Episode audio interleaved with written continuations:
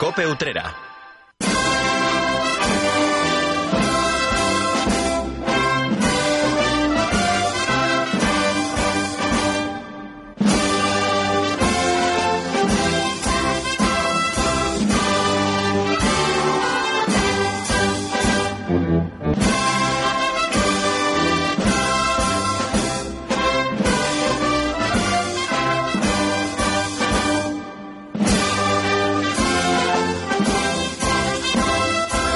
Sobrepasado el Ecuador del mes de mayo, las devociones marianas siguen teniendo pleno protagonismo en Utrera. La novena en honor a María Auxiliadora afronta hoy su cuarta jornada. Los rocieros se preparan para emprender el martes el camino a la aldea almonteña, etcétera, etcétera, etcétera. De todo ello y demás asuntos vamos a hablar a lo largo de este tiempo de radio que cada jueves nos convoca en torno a nuestras corporaciones religiosas. Como siempre, te invito a que te quedes, a que nos acompañes en una nueva edición de La Linterna Cofrade.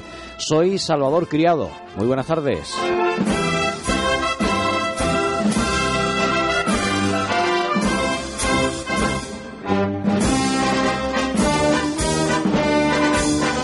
Y conmigo está una semana más Cristóbal García Caro. Muy buenas tardes, Cristóbal. Muy buenas tardes, querido Salvador. Muy buenas tardes a todos los oyentes de la Linterna Cofrade. Aquí seguimos con el sirio encendido, Sí, no apagado. Sí, con el como sirio siempre, encendido, como siempre. con el maestro Abel Moreno y con la música de Madre de los Gitanos Coronada. Te ha dedicado este año a poner muchas obras eh, de Abel Moreno Gómez. Bueno, marchas alegres, ¿no? Que son las que las que mm, pegan esta época del año, ¿no? Por cierto Hombre, que hoy estamos en el mes de mayo y además, además de toda la amenaza de ayer, yo creo que es de los primeros días de una novena en honor a María Auxiliadora que más gente ha recogido. Tú sabes, también como yo, que se va llenando poco a poco. Y a partir de hoy, mañana, ya empieza un poquito. Bueno, pues lo de ayer ya fue sí, la verdad es que está viendo mucha gente, se queda gente de pie, gente en la puerta, gente desde fuera. fuera de la puerta. Efectivamente, algo que, bueno, las dimensiones del templo son las que son y no se puede abarcar más, más espacio, no, no, es lo que hay. Pero bueno, eso es muy positivo, que la gente siga acudiendo. Y te voy a decir que además hoy es el cuadragésimo día después del Domingo de Resurrección, o lo que viene a ser de otra manera llamado el Jueves de la Ascensión, que en nuestra tierra pues se cambió al Domingo de la Ascensión. No, en que nuestra lo- tierra no. bueno, a nivel general. Efectivamente, quiero decir que a nivel que, que ustedes hoy no van a escuchar el pasaje bíblico que, que hable de ese momento, sino que será el domingo cuando la Eucaristía Dominical nos lo recuerde. Todas las fiestas que caían en jueves, menos el jueves santo, pasaron al domingo. Ya que yo de los tres jueves solamente nos queda uno El jueves en santo, jueves. que me Ya- parece que los quieren cambiar martes. ya el del Corpus tampoco es el jueves, pasó al domingo y hoy, es. el día de la Ascensión, pues también pasa a la jornada del domingo. Pero bueno, no está mal tampoco recordar que hoy sería ese jueves de la Ascensión. Y a los que cuando llegue el Corpus se lo recordaremos, pero que el Corpus no es en Sevilla el jueves, ni en Granada, ni en Toledo. El Corpus es el domingo. No, de hecho, El jueves sale la procesión del Corpus por un, eh, digamos, un permiso. Bueno, de- igual que hay otras localidades, estoy pensando en eh, Salteras que lo celebra el 15 de agosto, el Corpus, o en, en Villanueva del Ariscal que lo celebra en el mes de julio por distintos motivos con una serie de permisos. Y celebrarlo, pero litúrgicamente, es decir, la La misa del. Corpus es el domingo. Sí, de hecho, el jueves del Corpus no van a escuchar ustedes La- ni la, ni El la evangelio lectura, que hable del- de ese asunto. Así es. Bueno, pues ya aclarado todo este asunto, lo que vamos a contar es cómo viene la actualidad, que viene bastante cargadita, ¿no? completita con muchos asuntos, así que vamos a contarles todas las noticias como cada jueves en este espacio de radio. Cope Utrera.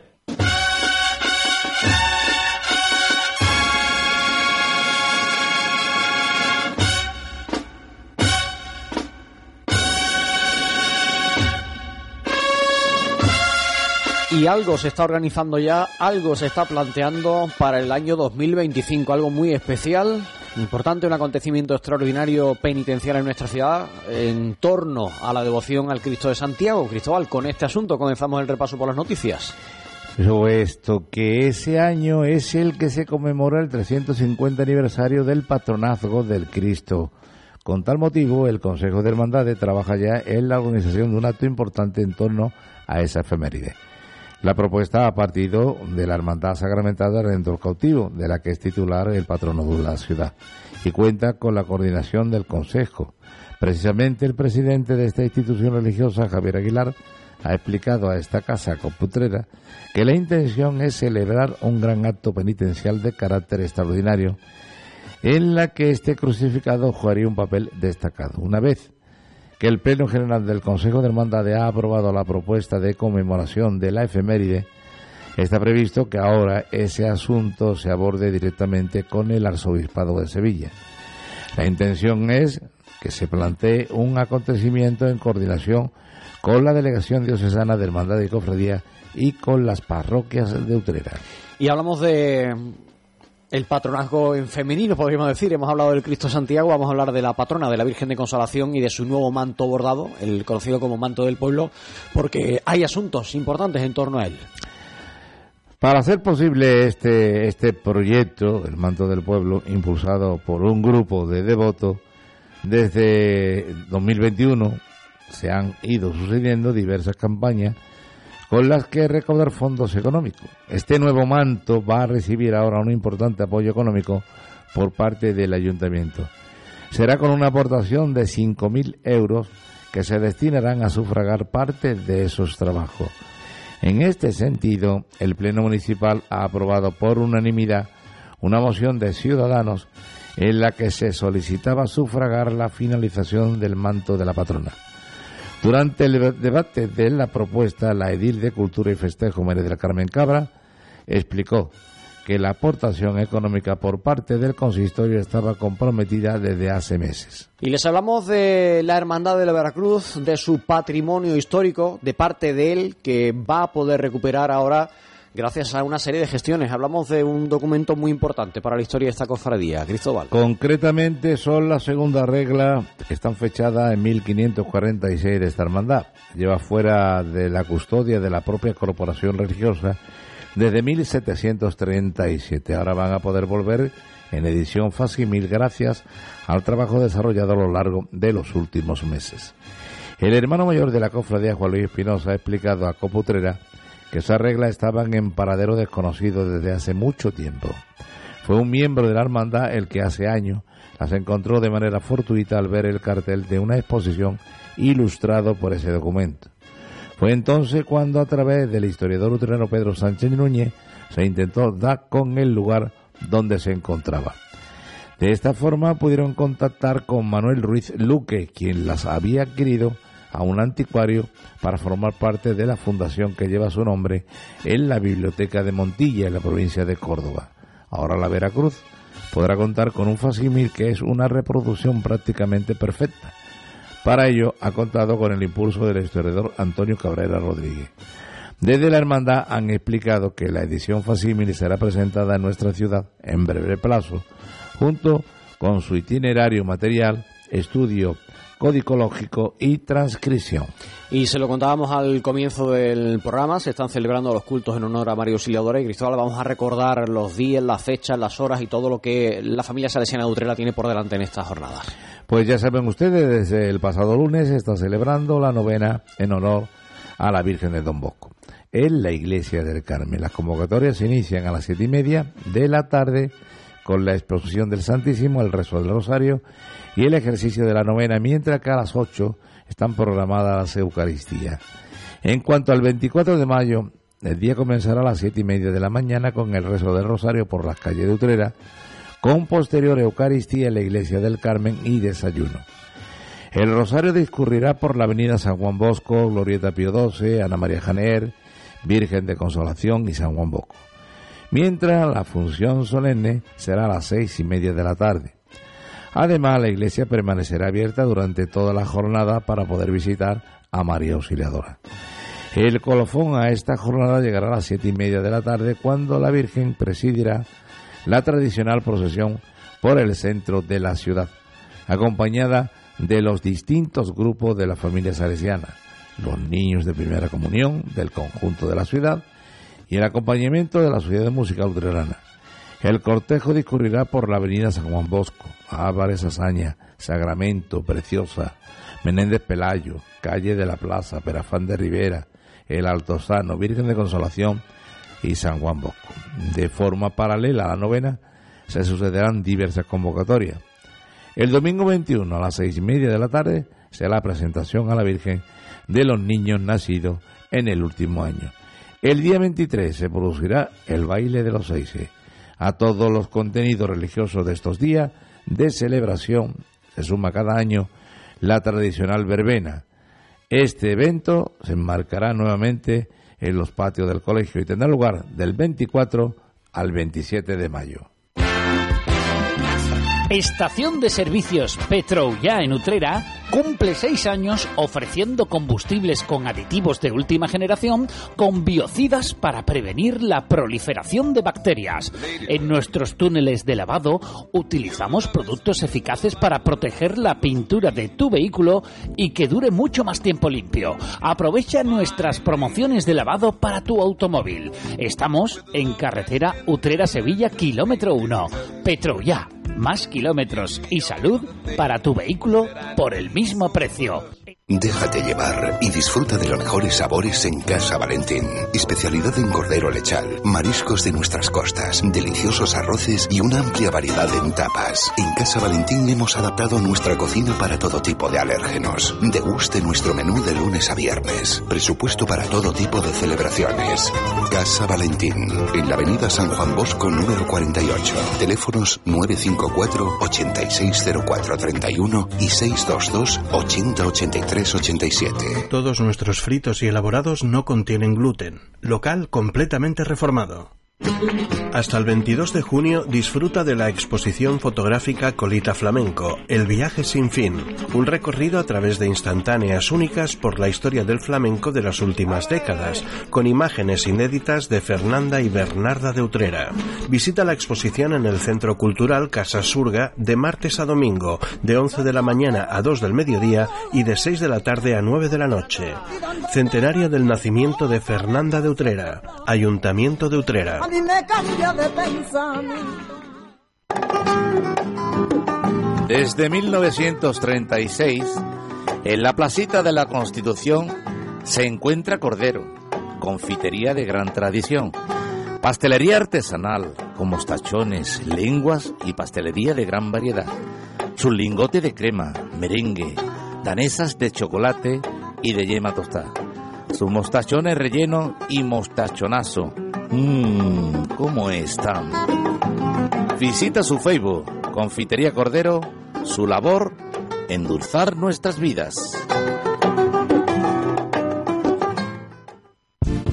¿Sientes que necesitas ayuda? Isabel Marchal, psicóloga general sanitaria. Cuatro másteres en terapia psicológica y con experiencia clínica. Mejora tu bienestar y calidad de vida. Ansiedad, depresión y estrés. Todo tipo de adicciones, problemas con la alimentación, crisis, miedos, fobias y obsesiones. Problemas emocionales y de conducta. Terapia familiar y de pareja. Niños, adolescentes y adultos. Primera sesión gratis. Calle Álvarez Quintero número 11. Teléfono 602-517-175. Isabel Marchal, psicóloga general sanitaria. ¿Tu vehículo necesita un arreglo de chapa y pintura? Entonces tienes que traerlo a Taller Chapa y Pintura Alejo Trabajamos con todas las aseguradoras y disponemos de vehículos de cortesía. Realización propia de pinturas, reparación de volantes, pintado de interior en cuero, pulido de carrocería, de faros, arreglos de cerraduras o cambios de luna. Búscanos en el Polígono El Torno, en la calle Ronda de los Torneros número 10 o llámanos al 602 826 926. Si quieres poner guapo tu vehículo, ven a Taller Chapa y Pintura Alejo. Cope Utrera.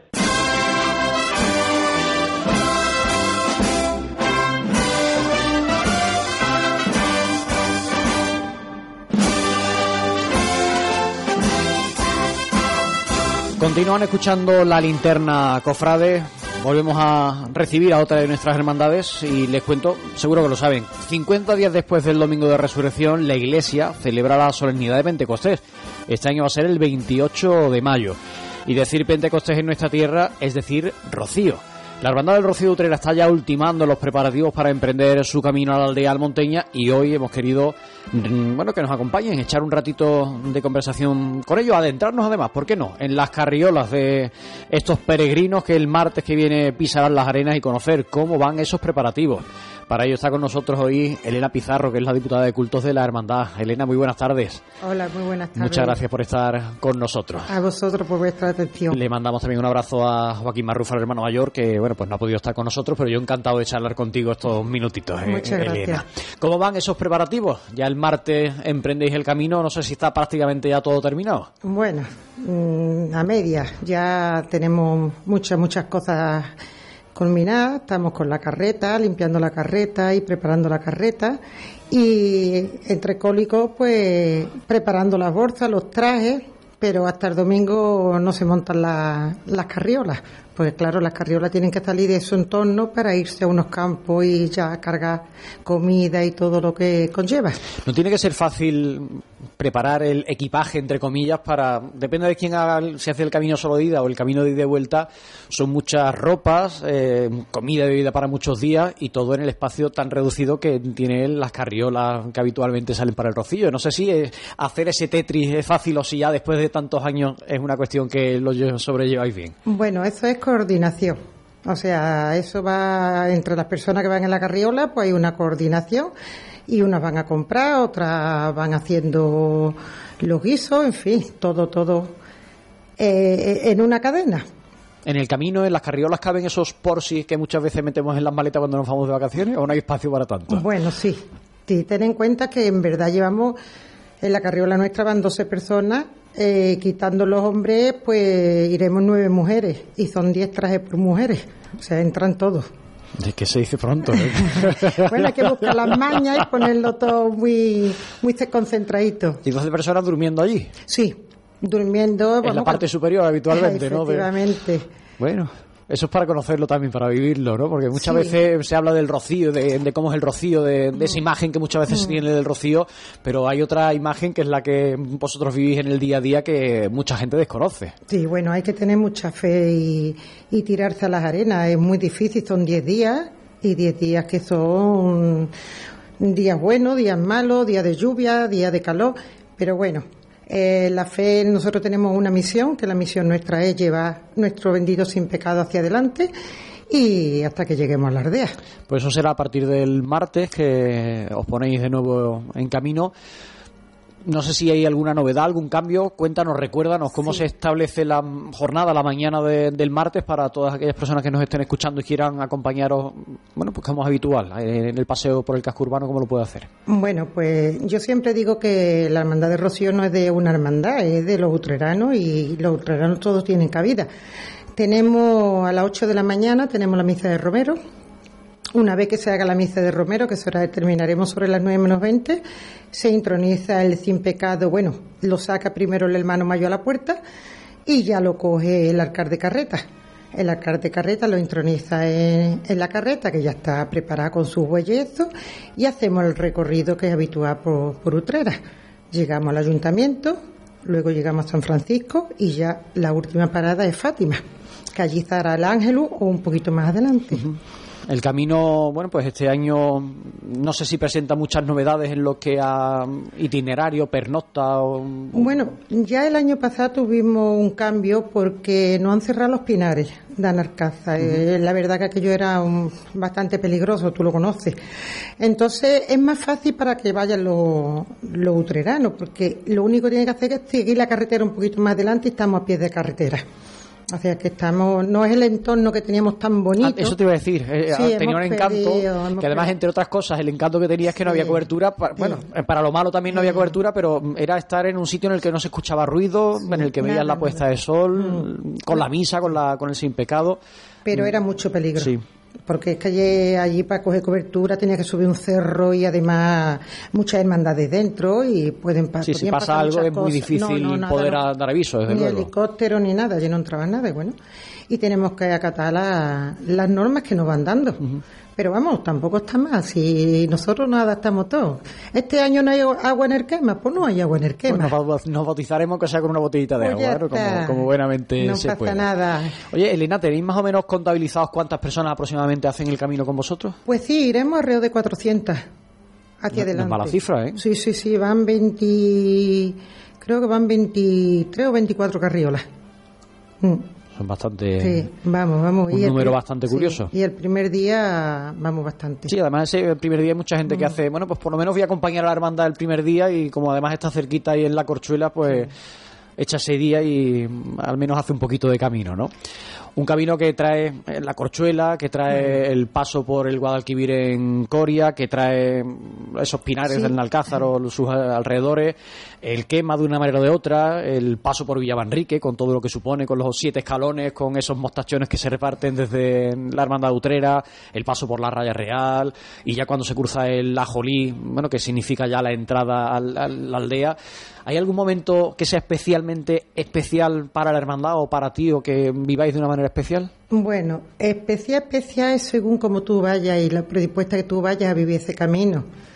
Eh, yo para mí el camino empieza el, miércoles, no empieza el martes. ¿Por qué? Porque ya es cuando nosotros vamos más, más centrados en la carreta y ya vamos, eh, lo hacemos andando. Si es cuando de, de verdad se pisa Efectivamente. camino... Ya cuando, yo digo que cuando las campanillas empiezan el tintineo, este tintineo de las campanillas por el camino, y ya pues mm, tenemos nuestras oraciones, tenemos nuestros rezos, nuestros ángelus, todo. Eh, momento especial, mm, quizás el de más nerviosismo para la Junta de Gobierno y más responsabilidad es el de Villamanrique, porque es la única carreta que la suben mujeres. Entonces es un peligro. Y hasta que la carreta baja, pues estamos un poquito nerviosos, ¿no? Y preocupantes. Pero bueno, ella siempre nos protege y, y gracias a Dios ahora mismo no ha pasado nada. Es que mm, para aquellas personas que no lo sepan, que posiblemente haya gente que no lo sepa, en, en Villamanrique de la Condesa, que además el paso de las hermandades por allí es una fiesta de interés turístico nacional de Andalucía, Utrera pasa en la tarde de- del jueves, tarde-noche, depende de cómo vaya el atasco para llegar, a- para llegar allí. Eh, allí hay una parroquia. eh, donde hay un- está el sin pecado de la hermandad de Villamanrique y va pasando todas las hermandades y van haciendo un saludo. Entre el suelo normal, el viario por el que vamos caminando y la puerta de la parroquia donde está el sin pecado hay siete escalones, que además hay muchas sevillanas que se le han dedicado a esos siete escalones. Hay hermandades que suben, hay hermandades que, no suben, son escalones, eh, que bueno, que son los bueyes los que van tirando de la carreta con el peligro, entre comillas, que supone para una carreta hecha de madera, bueno, pues subir esos escalones y además en el caso de Utrera es la única hermandad que solamente son mujeres, de hace muchos años las que empujan a la carreta hacia arriba, ¿no? Eso se, además es muy bonita porque cuando la ves subir o la ves ya en, en vídeo, dices que es un colorido de claveles, de flores y van todas empujando. También hay que saber empujar. Que no, es una cosa empujar y otra cosa agarrarte los riñones de la que va adelante. O sea, eso se le da unas normas y el que se caiga, pues para afuera. Es, es que es lo mismo que el quema. En el quema, cuando entramos, la persona que se caiga no puede tirar de la otra, tiene que tortarse. Entonces, siempre se le dice y se le da unas normas para que ellas sepan por dónde va el recorrer. En el Rocío, la sensación que yo tengo después de la experiencia que yo tengo es que parece que está, está todo muy como, entre comillas, desorganizado, pero todo tiene una organización y todo está perfectamente claro lo que hay que hacer en cada momento, desde el camino hasta la propia procesión de la Virgen, que quienes conocen o han visto a la Virgen saben perfectamente cómo se mueve la procesión y cómo los almonteños en varios cordones van protegiendo a la Virgen, con lo cual está todo muy organizado. Nosotros tenemos muy, po- tenemos muy poquitos días en la aldea porque llegamos el viernes ya tarde. Hay que desmontar la carreta entera, entera, entera, entera y volverla a poner su flor y sus cosas. El sábado por la mañana, pues las mujeres estamos todas nerviositas porque ya nos ponemos nuestra mejor gala porque por la tarde vamos a su casa. Es la presentación ante la va. Virgen. Entonces, eso se hace el sábado. La presentación la tenemos sobre las ocho y pico de la tarde. Y volvemos a la casa con nuestro sin pecado. El domingo, pues tenemos la misa de Pentecostés. La misa Pentecostés a las 10 hay que estar todo el mundo en el real porque empieza la misa. Y luego, ah, en el tema que dices de organización, pues sí, porque somos 127 hermandades y cada una sabe dónde tiene que entrar en el rosario. O sea, cada uno tenemos una es que manejar ese volumen de, hermandades y de gente no es fácil. No, no, no, no, no. Y además cada uno sabemos por dónde tenemos que entrar nuestros sectores, eso nos lo mandan todo y tú entras perfectamente. Sí, pues además antes de la peregrinación ha habido reuniones sí, claro, eh, a, nivel provincial de cada uno de los grupos de, hermandades. De, de, de, carreta, de todo eso. Vamos, organizamos, organizamos.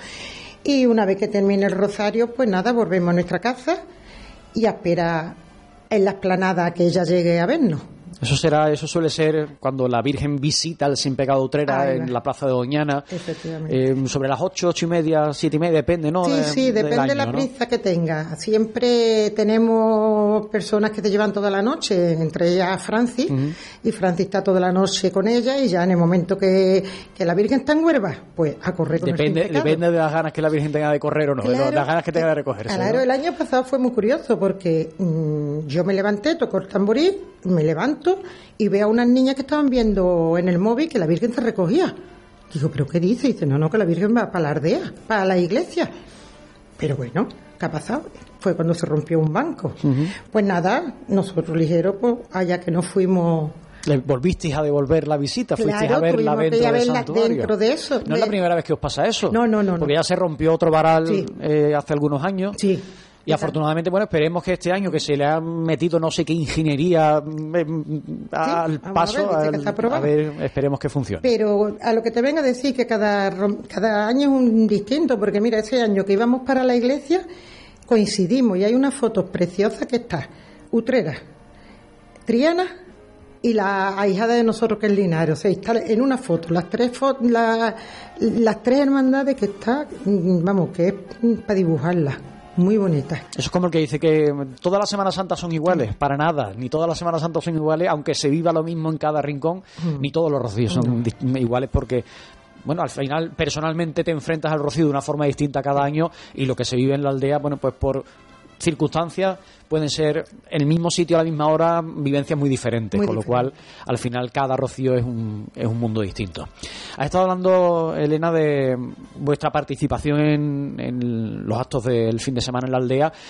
La Casa Hermandad está en la calle de las Hermandades, ahí se queda parte de, la hermandad porque por dimensiones no cabe entera y hay otra parte que habitualmente se va a la acampada. ¿Cómo se establece este año? No, no, no, no. Ya desde que entró Joaquín, ¿Sí?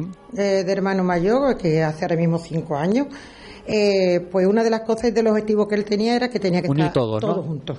Entonces nosotros estamos en la Boca del Lobo. La Lobo, para que la gente que quiera ir, eso está por la parte trasera de, la ermita, está la Plaza de los Acebuches, pues por detrás. Sigan para adelante, calle Sanlúcar al final. Ahí va. Vamos, que no tiene pérdida. Y la verdad que montamos nuestras carpas, la, montamos una capilla allí y estamos bastante bien. Lo que no se podía estar en la Casa Hermandad tres carriolas, cada vez son más grandes las carriolas, cuando había carriolas de 5 metros y ahora todas las carriolas tienen 7 metros, entonces no pueden entrar. Y ahora, bueno, ¿y qué hacemos? Entonces, Sí, es partir la hermandad y al final una de las cosas que se, que se ha puesto en el, rocío es la convivencia. Claro, es que no tenía significado que cuando llegáramos a la aldea una parte se fuera para unos sitios y otra parte para otro, cuando iban acompañando el otro camino. Y entonces íbamos ya, desde que entró Joaquín, estamos en, la acampada. Oye, este año tú lo has comentado, una de las novedades, por desgracia, debido a la sequía, es la ausencia de agua en el quema. Yo no sé si, me imagino que habrá sido tema de conversación en estos preparativos por parte de, de los hermanos, de los rocieros. ¿Qué vais a hacer cuando paséis por allí el jueves por la tarde? Coge un peñaco. bueno, yo, yo espero, yo creo que va, va a haber agua porque ella es poderosa y va a haber agua. Va a llover y yo creo que va a hacer un rocío con agua. Fíjate, no sé por qué. No que haya grandes cantidades de agua, pero yo creo que sí, que es una tradición que eso no se puede cortar. Y si no, lo que te he dicho, un jarrillo de lata con un poquito de agua y, con eso se, se bautizan a los rocieros nuevos. Y en la raya real bueno, pues este año se prohíben en líneas generales los tractores para evitar atascos, porque a, quien se le cuente que hay atascos en la raya real, con lo que supone aquello. Yo no sé si vosotros lo sufrís habitualmente o si. Bueno, el año pasado fue mortal. Yo llevo 28 años yendo a Rocío, me paró la pandemia y la verdad, la verdad, si te cuento, yo he tenido dos rocíos malo, malo, malo, que fue el año pasado y el año del agua pero el año del agua por ir por carretera. Las botas no están preparadas para carretera. Entonces las ampollas florecieron como que. Y luego el año pasado, pues, mm, es que lo, lo, por lo menos mi opinión, los tractores no atascan, no, son las carriolas que entran por las rayas, entonces son las que tienen que quitar. Después Villamanrique sale a la muy temprano y se mete y Villamanrique pues tiene un poderío este año por respeto a todas las hermandades que pasado y demás, ellos van a salir cuando ya todas las hermandades hayan entrado en las rayas. Entonces, ellos van a entrar con toda su comitiva porque es un día de camino nada más. Y nosotros, pues bueno, entraremos con algunos tractores y sacaremos a los todoterrenos porque el todoterreno no puede avanzar por las rayas. Pero bueno, Eso es una autopista natural, un cortafuego, que son 11 kilómetros, me parece, ¿no? Imagínense una autopista en hora punta, pues con todas las hermandades, con todos los vehículos pasando por allí. Entonces, claro, hay que ponerle de alguna forma cierta organización porque es muy habitual que se puedan atascar y, claro, al final se van provocando, pues, esos atascos, esas retenciones casi que... Yo creo que va a ser una propuesta que no va, no va es que me acuerdo, como además ahora las carretas suelen llevar GPS, sabes perfectamente en qué sitio está. Y pues yo veía el año pasado el GPS y decía, pero ¿cómo va a esta hora todavía Utrera por dónde va? Pues y que, no llegaba y ni la raya grande, ni la raya chica, ni nada de nada. Eso no había forma de avanzar. Bueno, nosotros salimos, que eran las 7 de la mañana de Villamanrique, esperamos que nos saque la policía, porque tenemos también el cordón policial que nos tiene que sacar. Y cuando entramos en la raya, cuando llegamos a la Jolí, pues la una de la noche. De noche, noche, noche, noche. Bueno, a ver si este año funciona un poquito mejor. Bueno, puedes dar las anécdotas que hay Eso que sí, siempre así podemos contar cosillas. Igual que podrán contarse cosas, porque también es anecdótico, este año coincide el domingo de Pentecostés con el de las elecciones, el día de las elecciones municipales. Yo no sé si conoces o si em, en la hermandad hay algún caso que le haya tocado mm, tener que estar en la mesa electoral y el domingo tener que volverse a Utrera. Pues sí. Tenemos precisamente a la dueña de la carriola nuestra, a Rocío, que le ha tocado una, una mesa. ¿Y cómo lo lleva la pobre? Pues nada, el marido va el sábado, nada más que ella entre, se viene y el domingo por la noche vuelta otra vez para la aldea para verla salir. Eso siempre. que no falte, ¿no? Esa madrugada. No, no, que va, que va, que va. Oye, oye, ya de vuelta, una vez que os hayáis presentado ante o la Virgen, os hayáis em, recién devuelto saludo por la mañana tempranito el lunes, se empiezan a preparar eh, los petates de nuevo para coger el camino de vuelta, un camino más íntimo, más tranquilo, ¿no? Yo no sé si se vive de forma diferente. Sí, pero diferente, total, total. Ya no hay hora, ya no hay marca, ya tú vienes a tu ritmo, para donde quieres, o sea, es muy distinto, muy distinto. Y se llega el día 1, jueves, ¿no? El jueves día 1. ¿Cómo tenéis el cronograma planteado? Porque siempre se dice al, atardecer llega Utrera. No hay una, hora definida. Cuando vas empezando a escuchar los cohetes, ya sabes que llegan por allí por la fontanilla. ¿Tenéis más o menos establecido cierto horario, aproximado al menos? Pues mira. O dependerá también, como otros años, del calor que haga en función de. Efectivamente. Eh, ten en cuenta que el rocío, que, el que manda son los arcar de carreta, pero hay una cosa que es primordial más que los arcar de carreta, que son los bueyes. En el rocío en contra de lo que las personas se crean, los animales tienen el principal protagonismo. Y cuando se llega a una acampada, se tiran todo a los animales y arreglan a, los animales, le dan agua. O sea que no hay, que, son los mimados de la aldea y de todo el camino. Entonces, ¿qué pasa? Que cuando si hace calor, salimos antes. O sea, ellos van marcando las horas. Eh, a mí me dicen, ¿pero por qué llegáis tan tarde? Pero es que como haga día de como los que hemos tenido casi de 40 grados andando con los animales por el camino, evidentemente no es fácil no es fácil. Bueno, pues esperemos que sea un camino llevadero, que sea benévolo lo que a temperatura se refiere. Ojalá ya, aunque sea un charquito de agua en el quema, yo lo veo difícil, pero bueno, ir preparando el jarrillo por ese caso. Y lo más importante que, bueno, que ella os estará esperando, que la Virgen estará allí esperando pues vuestra llegada. Y todo ello además con un anuncio este año muy utrerano, en el que Utrera está muy presente gracias a nuestro amigo Antonio Rodríguez Ledesma. Y también algún trocito del sin pecado, de, ese, de esa tela antigua del sin pecado Utrera y otros recuerdos de Utrera están muy presentes, con lo cual va a ser un camino también muy especial en lo que a la simbología del cartel se refiere para Hombre, yo lo único que, que digo que nos abramos, que vivamos ese Pentecostés, como yo digo, que cuando va el Espíritu Santo, que es de lo que nos llenamos de Él, pues estemos abiertos, estemos en armonía, porque Él es el que te va a dar fuerza para todo. La vida da muchos revés y muchas cosas, pero bueno, hay que tener fe y, ya está. Pues a disfrutar, que vaya muy bien, que las vivencias sean muy, muy bonitas y que el reencuentro con la Blanca Paloma también lo sea. Bueno, desde aquí quiero invitar a todas las personas que vayan, que no se corten, que, que siempre hay una cerveza para ese peregrino. Pues dicho queda. Elena Pizarro, diputada de cultos de la Hermandad del Rocío, muchas gracias por estar este ratito con nosotros y que vaya muy bien este camino 2023. A ustedes por vuestra atención. Cope Utrera. En Restaurante La Brasa disfruta de una gastronomía con productos de primera calidad regados con una amplia carta de vinos, pescados y mariscos de Sanlúcar, zamburiñas, carnes a la brasa de ternera gallega, cerdo ibérico y cordero, sin olvidar nuestro cochinillo lechal de Burgos. Disfruta de nuestra terraza y pregunta por nuestros menús para celebraciones. Ven y disfruta con nuestras tapitas. Estamos en Rubén Darío número 9, teléfono de reservas 954 86 0033. Restaurante La Brasa, desde 1979, garantizando calidad al mejor precio.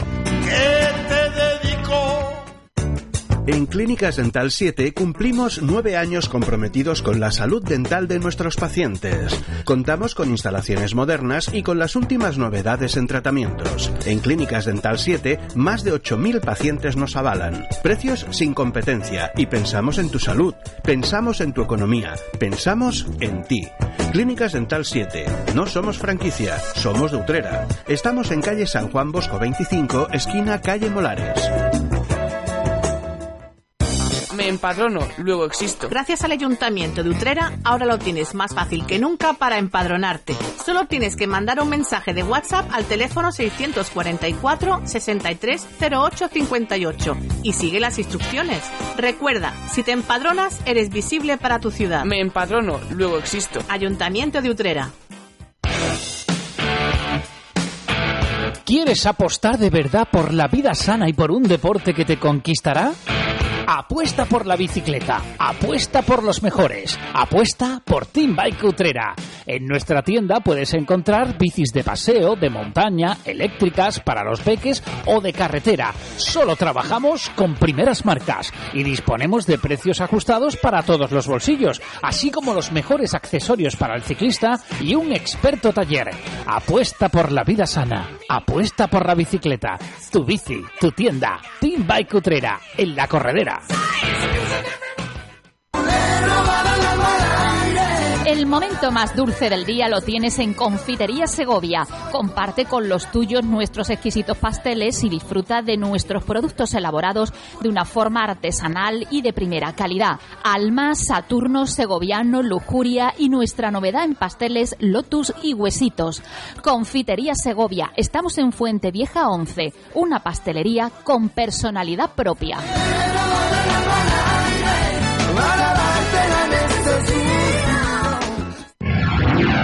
Conéctate a iVivo, tu compañía de internet móvil y fijo.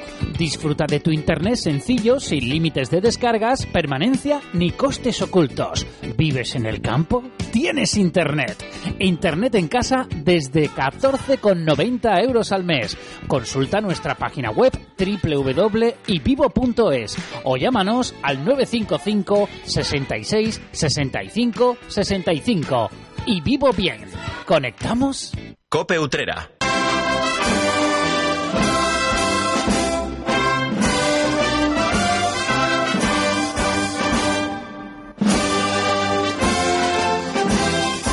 Continuamos con la linterna cofrade y bueno pues recibimos a otros protagonistas en los próximos minutos en este programa de, de radio. La música es un componente fundamental en el mundo cofrade. En Utrera afortunadamente bueno pues tenemos riqueza en lo que a música se refiere. Son varias las bandas que tenemos de distintos estilos y entre ellas se encuentra la banda de música Ciudad Utrera que además afronta su trigésimo aniversario.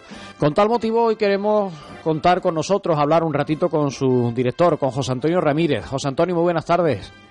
Eh, muy buenas tardes, Salvador. Muchas gracias por estar con nosotros este rato compartiendo esta conversación. Oye, ¿cuántos años llevas tú en la banda? Yo no sé si tú estás desde los comienzos y te incorporaste un poquito más tarde. Pues yo estoy en la banda desde que tenía 11 años, que empecé con Álvarez Quintero, con Felipe Viñero, y después hace 30 años pues formamos la banda Ciudad Utrera. Vamos, que tú Ese eh, pues- vie- vienes con la, eres uno de los alma mater de los creadores de esta, de esta formación musical. ¿Quién te iba a decir hace 30 años que ibas a vivir tantas cosas y que ibas a estar en este punto en el que estás, ¿no? Pues sí, la verdad que hace ya más de 40 años vinculado a la, a la banda de música y a la, la música en el pueblo, aquí en Utrera, y muy contento con todo lo que hemos realizado. A lo largo de estas tres décadas, José Antonio, em, ¿hay algo que tú guardes con especial cariño en tu memoria, en tu recuerdo, en tu corazón de lo que has tenido que vivir con, con la banda Ciudad Utrera? Pues sí, son muchas cosas las que se han vivido, ya que cuando formamos la banda, pues había también, formaban la banda músicos de que tenían ya una cierta edad, como Basilio Fernández, que tenía ya 70 años, y los, músicos- los primeros músicos que había en Utrera, y desgraciadamente pues ya no están con nosotros, y todas esas cosas pues siempre las llevamos en el corazón y demás, y después también pues todos los conciertos que me he dado en el teatro, de Semana Santa, la cofradía que hemos acompañado, así, en fin, hemos disfrutado bastante. Son muchas horas, ¿no? Detrás de, de pasos procesionales. No, no sé si hab- habéis hecho alguna vez algún cálculo aproximado de cuántas horas, cuántos kilómetros habéis podido recorrer, ¿verdad? En 30 años por esa afición a la música. Claro, en 30 años con la banda Ciudad de Utrera, desde que empecé con Álvarez Quintero, pues Más más de todavía. 40 años, 44 años por ahí. Más todavía. Oye, tú has nombrado a Felipe Piñero. Hace unos días se vivía un concierto muy entrañable en el geriátrico de aquí Utrera, en La Mulata, precisamente con Felipe Piñero como protagonista. Y él fue quien dirigió ese concierto. Cuéntanos un poquito lo que vivisteis allí. Sí, pues eh, ofrecimos un concierto altruistamente, ya hemos estado varias veces, también hemos estado en el geriátrico en, en Heliópolis, en Sevilla. Y entonces pues ese día le hicimos un homenaje a Felipe Piñero, ya que nosotros empezamos gracias a Felipe Piñero, pues eh, somos músicos, porque si no hubiéramos encontrado en, ese- en aquel tiempo, pues no, conservatorio no había, ni había academia de música. El único que había para poder introducirte en, en la música era, eh, en este caso, la, la agrupación musical Álvarez Quintero, con Felipe Piñero era el que nos daba clase todos los días en su casa altruistamente y en reconocimiento a, la labor tan importante que hizo el maestro, pues tuvimos un día muy entrañable, dirigió la banda, dirigió todos los pasodobles, ya con 90 años que tiene, está perfectamente, y la verdad que estuvieron muchos músicos de, los que empezamos con él, que muchos somos músicos profesionales, y hay que ser agradecido porque si no nos hubiéramos encontrado con esta persona, pues no hubiéramos sido músicos, hubiéramos sido otra cosa. Oye, cuando tú le planteaste, no sé si fuiste tú quien hablaste con Felipe quién fue, mm, oye Felipe, queremos hacer este concierto, queremos que seas tú quien, quien lo dirija. ¿Cómo recibió esa propuesta? Porque él está ya Pues- retirado, entre comillas, aunque al final el músico no se retira nunca. Pues muy contento, le llevé las partituras porque quería que el guion de director va- para poder hacerlo lo mejor para poder hacer lo mejor posible en el concierto, ya que eh, no hubo un ensayo previo ni nada, sino que puso al frente de la banda y dirigió. Y la verdad que se, se pegó una buena pisada de llorar porque había también muchos músicos que él le daba clase desde niño y hacía muchos años que no lo veía y la verdad que todo el mundo salimos muy contentos y también los residentes que disfrutaron a lo lindo con un repertorio de pasodobles taurino, con solo de trompeta, saxofón, vamos, que estuvo fabulosamente.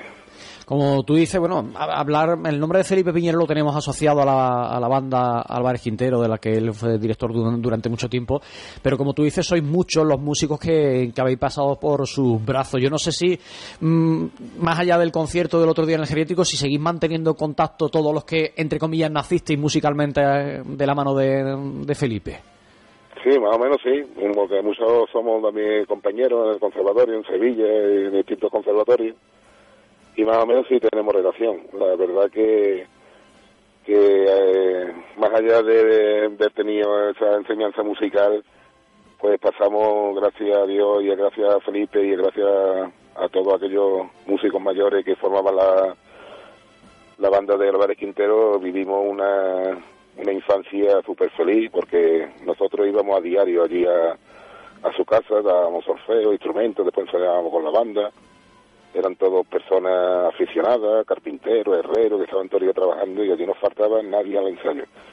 Y ensayábamos todos los días y no solamente también nos educaron en la disciplina, en el respeto, el convivir siendo niño con personas mayores, en fin, que fueron unos valores muy importantes y la suerte que tuvimos de vivir una infancia súper feliz, ¿no?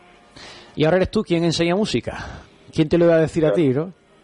Pues digo, ya había cumplido 35 años de que soy profesor de conservatorio y tengo 50 y voy a cumplir 56 pues tengo ya 35 años de funcionario en la Junta de Andalucía y la verdad que, que muy contento.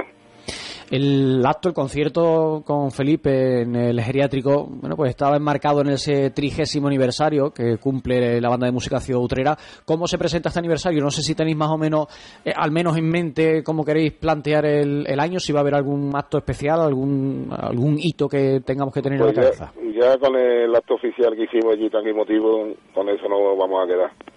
Ya lo, lo que tenemos son ahora en la feria, que tenemos cinco corridos de toros y después ya empezaremos también con la otra banda que fundé, que es la Unión Musical, la, la, Unión Musical Dutrera, que esa la fundé yo, que es para conciertos y demás, y ahí es lo que estamos inmenso en, en el tema de, de, de, de esa banda, ¿no? Sí, pues hace un, casi un par de años eh, anunciabais que ibais a dejar de tocar en Semana Santa, pero como me estás contando, eso no quiere decir que hayáis parado en la actividad. Me hablabas de, de por ejemplo, festejos torinos. ¿En qué actos, qué tipo de actos participáis? ¿Dónde se, es posible escucharos? Pues eh, la próxima actuación tenemos el día 1 de julio, tenemos una corrida de toros en Antequera, la contrata también allí. Después tenemos la Feria 5 Corrida de Toros y después ya pues con la con la unión musical que es la que mayormente la mayoría estamos formamos parte de la banda sinfónica y lo que hacemos es repertorio sinfónico y demás y disfrutar de la música y hacer vamos que lo dedicamos altruistamente que uh -huh. esto es todo es altruistamente no, desde luego la labor de un músico de una banda eso no está pagado mm, por nada del mundo. Las horas que se le dedican eh, sobre todo en distintos momentos del año eso que tener mucha afición mucho amor a la música porque eso no está pagado desde luego. Claro, y aunque seamos músicos profesionales, pero nosotros venimos de la banda de música y estamos agradecidos y nos gusta y nos gusta que seguir con la música en nuestro pueblo y que no se pierda que no se pierda esta tradición y esta esta cultura tan importante que es para un pueblo. Cuando hablamos, José Antonio, de, de, bandas de música, pues habitualmente se nos viene a la mente Semana Santa o, por ejemplo, el periodo que tenemos ahora de, de Gloria, pero entiendo que la vida musical de una banda va mucho más allá y que casi, casi durante todo el año hay actividad, ¿no? Hay tipo de ensayos, hay otras cuestiones, ¿no? Claro, es que una banda de música no solamente la Semana Santa tiene que ser una cosa más. Eh, llevarte todo el año ensayando Semana Santa es como si, tuviera ensayando villancico todo el año.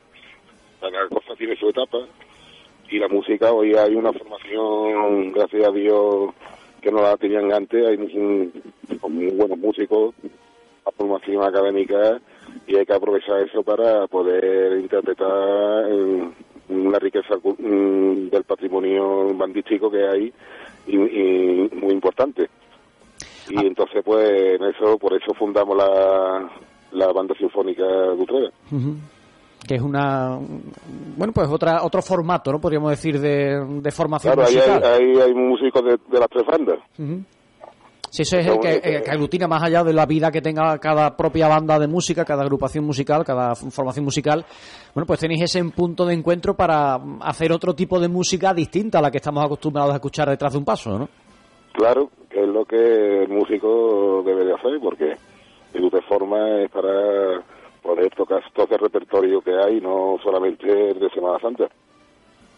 Bueno, pues esperamos escucharos prontito con Ciudad Utrera y también con la banda sinfónica, que siempre es un gusto mmm, deleitar los oídos con, ese tipo de melodía. Y yo pues me alegro mucho de que el encuentro con Felipe Piñero el otro día fuera tan bonito, tan entrañable. Y desde aquí, José Antonio, eh, felicidades por esos 30 años de vida de la banda de música Ciudad Utrera, por una carrera tan prolífica y que, bueno, que sigan siendo muchos más los que podamos disfrutaros, disfrutarte, que será pues muy buena noticia.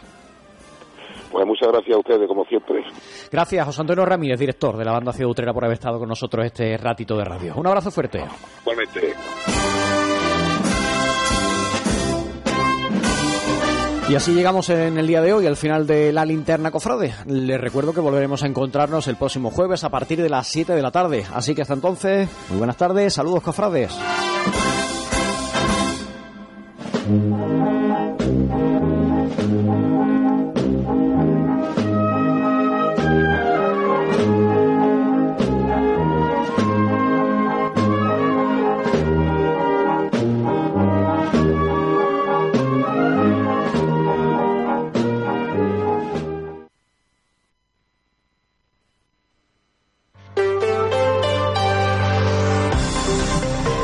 Cope Andalucía.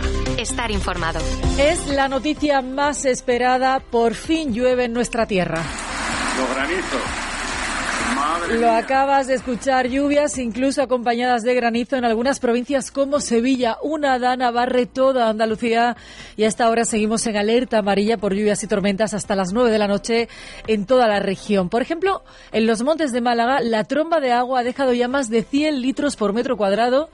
Así que bendita agua que podrá llenar los embalses, por ejemplo el de la Viñuela, está por debajo del 10%. Además, mucha precaución porque la lluvia nos puede traer también tormentas eléctricas en el Valle del Guadalquivir, en las provincias de Granada y de Málaga. Pero es que además de las lluvias, siguen cayendo las temperaturas. Tanto es así que ha vuelto a nevar en Sierra Nevada. Es la segunda vez que nieva en la Sierra Granadina en menos de una semana. La cota de nieve se ha situado por encima de los 2.700 metros y mañana, sí, mañana vamos a necesitar de nuevo el paraguas. Parece que mayo empieza a marcear. Son las 7.51, yo soy Yolanda Guirado y enseguida te cuento las novedades del caso de los ser, el mayor caso de corrupción de la historia de Andalucía y de España. Vuelvo, nada, en un minuto. Cope Andalucía. Estar informado. ¿Sabes que el 80% de las personas sufrirán alguna patología en los pies a lo largo de su vida? En Sanicor Ortopedias hemos creado la unidad del pie, un servicio innovador y vanguardista, donde nuestros expertos te ayudarán a encontrar la solución más adecuada para ti, como la fabricación a medida de tus plantillas. Ven a vernos en nuestras 28 ortopedias en toda Andalucía o infórmate en sanicor.es. ¿Has probado ya el nuevo mix panificable de Panceliac? Hazlo tú mismo y sorprende a tu familia con un pan. Mmm, para mojar. Pregunta por los productos sin gluten Panceliac en tu tienda de confianza. Panceliac, contigo en los momentos importantes. A unos días de las elecciones, el Partido Socialista abre un nuevo melón contra la Junta de Andalucía. Se trata de una macrourbanización situada en Trebujena, en Cádiz, sobre la que la Consejería de Medio Ambiente se ha pronunciado. Ha seguido el criterio de los técnicos, aunque quien decide es la Confederación Hidrográfica del Guadalquivir, que por cierto depende del Ministerio, depende por tanto del Gobierno Central. Según el Partido Socialista, ¿qué pasa? Bueno, pues que estos suelos se encuentran en el área de influencia de Doñana, según dice el PSOE. Y claro, esto llama la atención en una batalla política, se han ensarzado. ¿Pero por qué llama la atención? Bueno, pues porque el proyecto viene de los años del PSOE en la Junta. Precisamente en esa etapa, el consejero de Vivienda era Juan Espadas, actual secretario general del PSOE andaluz. El tema ha calentado hoy la sesión de control al gobierno. Escucha al presidente, escucha a Juanma Moreno. Esto que tengo en mis manos es la memoria ambiental. En un principio el macroproyecto de Trebujena, como usted sabe, no existía. No estaba contemplado, pero se abrió un plazo de alegaciones en el año 2009. ¿Sabe usted quién era el consejero? Vamos a mirarlo en el voz a ver, a ver quién era el consejero. Juan Espada Ceja. ¿A quién quiere engañar, señor Espada? Otra Señor vez. Espadas. ¿A qué señor Espada creemos? ¿A qué señor Espada creemos? ¿Al de ahora? ¿Al de ayer? Bueno, pues Espadas ha respondido, ha dicho en una entrevista a la agencia EFE que él no ha autorizado nada de este proyecto. Bueno, la firma Star está ahí. Y otro de los temas que se ha colado en la campaña es el caso de los SERE. Hoy el expresidente socialista José Antonio Griñán ha acudido al juzgado para un nuevo informe forense que va a determinar si puede o no seguir su tratamiento en prisión. Te recuerdo que se está sometiendo a un tratamiento por el cáncer de próstata que padece. El forense remitirá el informe a la Audiencia Provincial de Sevilla y será el tribunal quien decida. Te recuerdo que el expresidente socialista es el único exalto cargo condenado por el caso de los SERE en libertad. Te recuerdo que está condenado por malversar dinero de los andaluces. Seis años de prisión tiene que cumplir en un caso en el que se malversaron, que se sepa, casi 700 millones de euros, que por supuesto aquí no han devuelto. Y las elecciones afectarán incluso al Camino del Rocío, porque el 28 de mayo es domingo de Pentecostés, por eso muchos peregrinos han votado por correo antes de empezar la peregrinación. Entre ellos, los hermanos de la Hermandad del Rocío de Córdoba. Es la primera que sale hacia la ermita hoy mismo. Hoy mismo ha empezado su peregrinación. La Hermandad de Córdoba es la que hace más días de camino, pero no es la más lejana. A 3.000 kilómetros de la aldea te hablo de la Hermandad del Rocío de Bruselas. Esta hermandad ha creado incluso el Camino Europeo del Rocío, un trazado que une la capital de Bruselas con el Rocío, que pasa por santuarios marianos de Bélgica, de Francia y de España, para terminar en una pequeña aldea de Huelva, en la aldea del Rocío. A esta hora saludo a Katy de Miguel, ella es la hermana mayor de la Hermandad de Bruselas. Katy, buenas tardes. Hola, buenas tardes. Katy, ¿cómo es el camino de la Hermandad del Rocío de Bruselas? ¿Desde dónde salís? Pues debido a la distancia que separa Bruselas del Rocío, eh, son dos mil y pico kilómetros, eh, serían pues como tres meses para, salir andando. Entonces es bastante difícil. La hermandad se desplaza, los hermanos nos desplazamos a la aldea pues medio de transportes convencionales, básicamente los que vienen de España, pues tren, tal, y los que venimos desde Bruselas, pues en avión. Lo que hacemos es celebrar una misa de campaña en el Camino de los Llanos, en un área cercana a la aldea, y entramos oficialmente con el cirpecado portado a mano, pues no tenemos carriola, eh, carreta ni tenemos bueyes. ¿Cómo vivís los preparativos? Porque aquí en Andalucía los ganaderos ya están preparando a los animales, los rocieros, muchos de ellos ya están preparando las casas en la aldea del Rocío. ¿Y vosotros cómo os preparáis?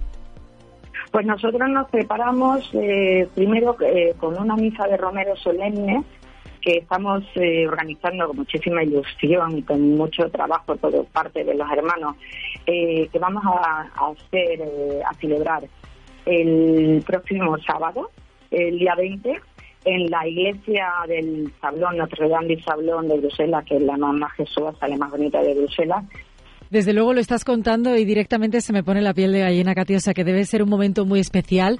Y ahora sí, ¿cómo surge la hermandad de Bruselas del Rocío?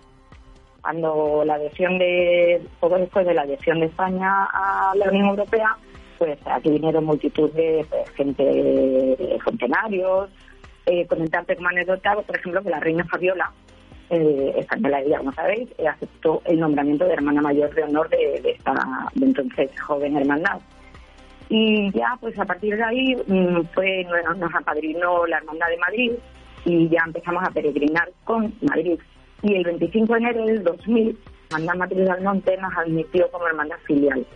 Se diseñó el Sin Pecado, nuestro Sin Pecado es muy austero, no es tan rico como otros Sin Pecados, pero bueno, representa ese terciopelo azul del color de la bandera europea con la Virgen rodeada por un rosario y con las 13, 13 estrellas, no las 13 estrellas, 12 de 5 puntas que son las de la Unión Europea y una de cuatro puntas que es la que representa a la de la OTAN. Pues muchas gracias, Katy. Al igual que los hermanos de Bruselas, cientos de rocieros ultiman ya los preparativos. Gabriel Álvarez. Quienes están preparándose para la partida están ahora en ello. Es el caso de Marta Vázquez, una de las responsables del sopetón, peña que embarcará el miércoles próximo en la Sanluqueña bajo de guía con la Hermandad de Jerez. Pues es tanto hablar con la, con la persona que te alquila la carriola, con el que te traslada la carriola al campo donde nosotros lo hacemos los preparativos, buscar todas las cosas del año anterior para colocar las luces, cortinas, limpieza, todo el tema de congeladores, generador. Pero son tantas las cosas que hay que prever antes que necesitamos saber con cuánta antelación iniciamos el conjunto de los preparativos. Los preparativos de forma particular pues empiezan normalmente como 15 días antes, aunque bueno, siempre el tema de trajes eso está mucho más adelantado. Y en cuanto a la orgánica de la carriola, eso sí que estamos, bueno, prácticamente todo el, el año en conversaciones con unas cosas y con otras. Sí, es que hay muchas ganas de reencontrarse con la Virgen del Rocío y de vivir su salida el lunes de Pentecostés. En Cope Andalucía seguimos mirándola a ella. Son las miradas al Rocío de Cope Andalucía. ¡Viva la Virgen del Rocío! ¡Viva, esa blanca palabra! Rocío 2023 en Cope Andalucía. Una mirada al Rocío con el Colegio de Fisioterapeutas de Andalucía. Una mirada a los recuerdos del rocío que se nos fue. Manuel Lombo. cantante y compositor. Eso es lo que yo echo de menos, esa tranquilidad que había durante la noche alrededor de la Virgen, pero jamás esa masificación. Por otro lado, es muy bonito que haya eh, tantísima gente acompañando a la Virgen, ¿no? Durante toda la noche. Pero yo eso quizás es lo que eché un poquito de menos. Hoy en día está todo muy al alcance de, de, todo el mundo y entonces pues eh, pasa eso, ¿no? Que masificamos algunas veces las cosas y terminamos por estropearlas, ¿no? ¡Viva la patrona! La Cope Andalucía. También en el Rocío, la número uno.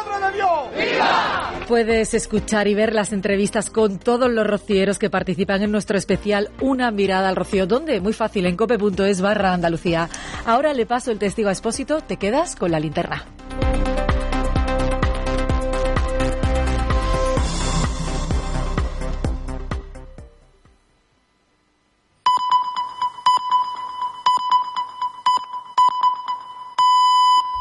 Son las 8, las 7 en Canarias. Hola, soy Carmen, tengo 53 años y trabajo en una consignataria de buques. Esta es una buena hora para escuchar la radio. ¿Qué digo? La mejor hora para escuchar la radio. Aquí, en la linterna, con Ángel Espósito.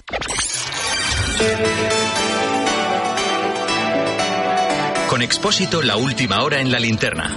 Cope, estar informado. Llegados al Ecuador de la campaña electoral, Virgen Santa, aún nos queda una semana de este infierno. Podríamos hacer un, repaso, una especie de ronda informativa que diría García, un, un minuto y resultado. ¡Hola, hola! ¡Comienza! ¡Tiempo de juego!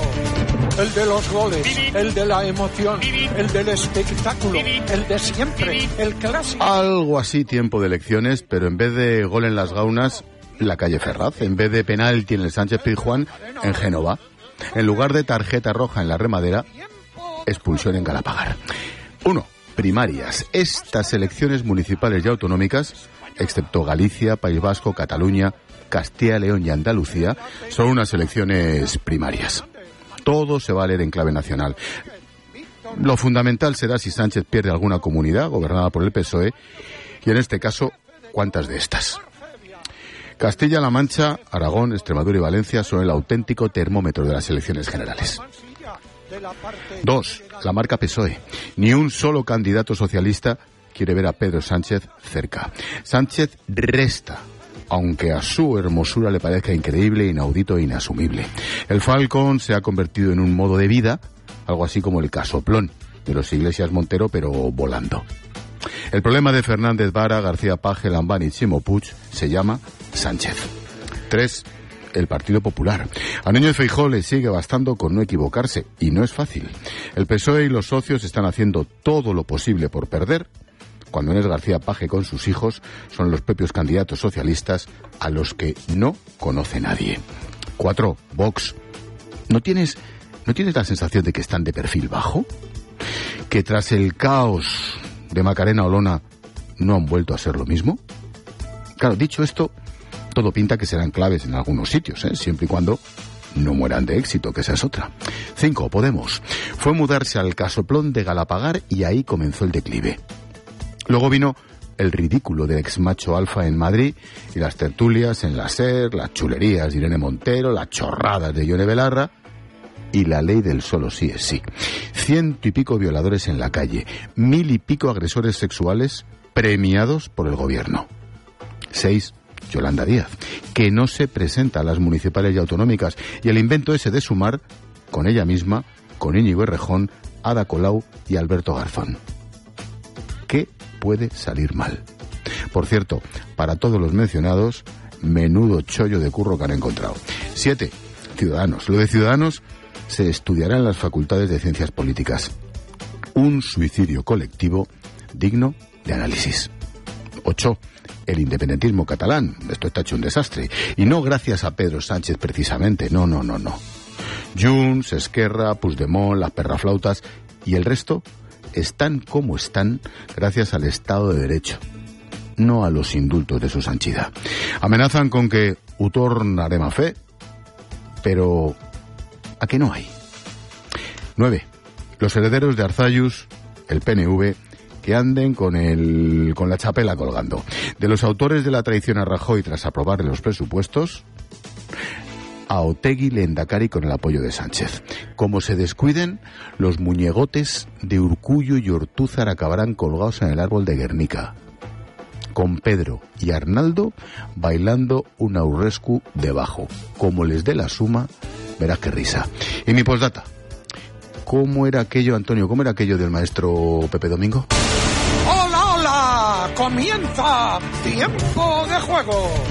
El de los goles, el de la Pues eso, el de las elecciones, el de las urnas, el de las papeletas, el 28M. Las primarias de las elecciones generales. Expósito. La linterna. Repasamos con Necane Fernández las noticias de este jueves 18 de mayo. ¿Qué tal, Nec? Buenas tardes. ¿Qué tal, Ángel? Buenas tardes. Jueces y fiscales firmarán el acuerdo con justicia el martes para desconvocar la huelga. Seis de las siete asociaciones aceptan la propuesta del Ministerio de 47 millones de euros para subir los salarios. La APM, la mayoritaria, rechaza la oferta del Gobierno y se dan de tiempo hasta el martes para decidir si mantienen los paros. La Fiscalía afirma que Bildu es una formación política democrática y rechaza ilegalizarla. Ayuso le ha pedido a Feijó que sopese pedir la ilegalización y dice que ETA sigue viva en las instituciones. Desde la dirección del PP asumen que Bildu no incumple la ley de partidos, pero condenan que la gobernabilidad descanse en ellos. Investigan una posible compra masiva de votos por correo en Melilla. Casi 10.000 ciudadanos lo han pedido, un 20% del censo, siete veces más que la media nacional. Se estaría pagando hasta 150 euros por cada papeleta y pondría en juego siete escaños de la Asamblea Autonómica. Este jueves no se han producido colas en correos, ya es casualidad. La Junta Electoral ha exigido pedir el DNI a cada ciudadano. La UME se suma a la extinción del incendio declarado en Pino Franqueado, en Cáceres. El fuego está totalmente descontrolado y las rachas de viento son fuertes y cambiantes. Todo apunta a que ha sido intencionado. Se ha tenido que confinar a casi un centenar de vecinos y un campamento ha sido desalojado. La compra de vivienda cae un 5,7% en marzo por segundo mes consecutivo. Cae la venta de segunda mano, pero sobre todo la realizada sobre viviendas nuevas. La bajada afecta a prácticamente todas las comunidades. Detrás de las malas cifras está la subida de los tipos de interés y el aumento del Euribor. Y aumentan a 13 los fallecidos por las inundaciones en la región de Emilia-Romagna, en Italia. Las últimas víctimas son personas mayores que no pudieron salir cuando el agua inundó sus casas. La lluvia ha dado una tregua y se busca a los desaparecidos. En 36 horas ha llovido en la zona lo equivalente a seis meses. El presidente sirio Bashar al-Assad llega a Arabia Saudí para participar en la cumbre de la Liga Árabe. Es la primera vez que acude a este encuentro en 12 años. Siria fue expulsada hace más de una década por la represión del gobierno a las revueltas populares que provocaron el estallido de una guerra civil de todos contra todos. El atleta Eliud Kipchoge gana el premio Princesa de Asturias de los Deportes. ¿Quién te ha enseñado a decirlo? Yo es como lo he escuchado. ¿Tú sabías que se llamaba así? No, Te lo ha enseñado. lo he escuchado. ¿Cómo era? Eliud Kipchoge. Muy bien. ¿Está bien o mal? Está bien. está Ah, bien. perfecto. El keniano está considerado el mejor corredor de maratones de la historia, ha ganado en los cuatro más importantes a nivel mundial y es el único corredor en haber logrado bajar de las dos horas. Y nos quedan los deportes. Sí, ya lo haga bien o mal, tienes que decir Eh, algo. sí, bueno. hombre, que sí. Rafael Nadal, esto lo pronuncio perfectamente, confirma que no jugará Roland Garros, pone fecha a su retirada, será el próximo año, quiere llegar bien, eso sí, a la temporada de 2024, recuperarse de sus lesiones y por eso de momento no va a disputar ningún torneo. Y el Sevilla se juega el pase a la final de la Europa League, se enfrenta a la Juventus a partir de las 9 de la noche, el partido de ida terminó empate a uno. ¿Estás nerviosa? Lo digo porque hay público, ¿eh? Ya, ya lo sé, ¿no? Que espero hacerlo bien. Yo también espero que lo hagas bien. espero no decepcionar. Repsol nos trae la previsión del tiempo con Silvia Martínez. Las precipitaciones se concentrarán en el tercio sur, chubascos y tormentas localmente fuertes en la zona de Levante, Andalucía, Extremadura y norte de Mallorca. Cielos ligeramente cubiertos en el norte de Canarias. Las temperaturas siguen a la baja. A esta hora los termómetros marcan máximas de 24 grados y mínimas de 9 grados. Viento fuerte en la costa noroeste de Galicia, el Valle del Ebro, Ampurdán y Baleares.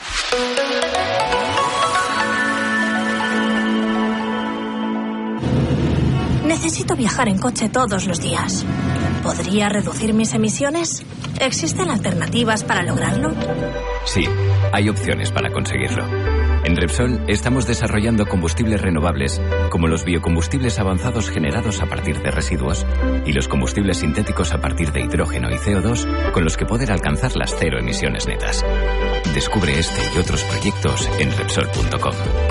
Repsol, inventemos el futuro. Te contamos una cosita más.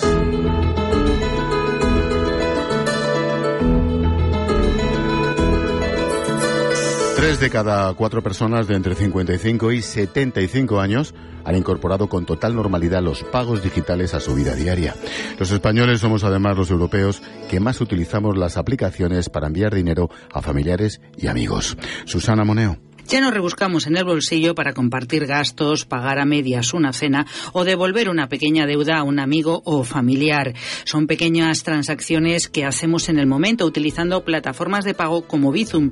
Y ya no es cosa solo de jóvenes. También están a la cabeza de Europa los baby boomer españoles. El 62% de los españoles entre 55 y 75 años utiliza estas apps de pago. Rompen así la comentada brecha digital. Valoran la rapidez, sencillez y sobre todo seguridad por estar linkados a su banco. Pero hay otra razón para el desarrollo en este segmento. Son el 25% de la población y ostentan el 50% de la renta de los hogares. Marvara es consultor y fundador de Project World Lab. Algunas plataformas han llegado a realizar cursos para fomentar su uso entre este segmento.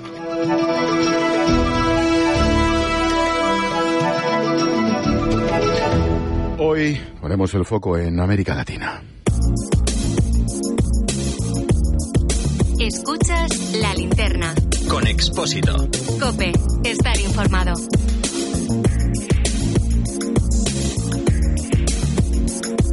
Todos los jueves ponemos el foco en Hispanoamérica con nuestro colega Alberto Peláez. ¿Qué tal, Alberto? Buenas tardes. Hola Ángel, ¿qué tal? Buenas noches en Madrid, buenas tardes aquí en México. Tras la caída del título 42 en Estados Unidos, la presión migratoria se mantiene en la frontera de México. Son miles y miles las personas que intentan cruzar a diario, aunque el gobierno de Joe Biden ha puesto en marcha medidas para controlar el paso. Alberto. Así es, Ángel. Se siguen poniendo muchas restricciones a la inmigración. Por ejemplo, aquí en México, eh, Andrés Manuel López Obrador había sido muy abierto a este fenómeno, un fenómeno terrible por lo demás. Al llegar abrió muchas puertas para que pudieran pasar a México y por México en muchas ocasiones a Estados Unidos, pero no, no ha funcionado. Cada día hay más problemas con una inmigración que no está regulada, y no solo en México, también en muchos países de América Latina. Por eso están siendo cada vez más restrictivos. No hay más que recordar cómo el gobernador de Florida en Estados Unidos, Ron DeSantis, que tiene grandes posibilidades de ser el próximo presidente de Estados Unidos, ha cerrado cualquier vía que no sea legal. En este estado, en estado en Florida, si encuentran, por ejemplo, un inmigrante ilegal, directamente lo deportan. Pero con estas restricciones, DeSantis se ha conseguido que la ley sea muy dura. Se, conoce a la persona que ayudó al inmigrante, sea estadounidense o de otra nacionalidad, aunque sea residente en Estados Unidos, puede sufrir la cárcel de hasta 15 años y una multa económica muy dura. A pesar de las dificultades, Alberto, son muchos los ciudadanos de América Latina que intentan ir a otros países de la región y, por supuesto, salir pitando hacia España. De hecho, es un caso que tú conoces muy bien, Ángel, es el de los venezolanos. Hay más de 10 millones de venezolanos fuera de Venezuela, muchos de ellos precisamente en España como consecuencia de la dictadura de Nicolás Maduro. Pero aquí en México, debido a que el principio de la política de López Obrador era muy laxa, muy abierta, pudieron colarse miles de ciudadanos de otros países de América Latina. Por ejemplo, aquí en México hay un problema muy serio con miles de indocumentados haitianos que han llegado en los últimos años al país. Uno no se va de su casa porque quiera, uno se va de su casa porque no le queda más remedio para buscar una vida mejor.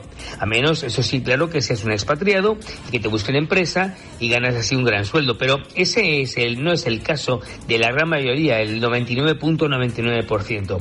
Ángel, se, se vive en condiciones enormemente precarias, pero el querer vivir de manera digna o incluso de sobrevivir es mucho más poderoso que el hambre o los estallidos sociales, como pasa mucho en América Latina.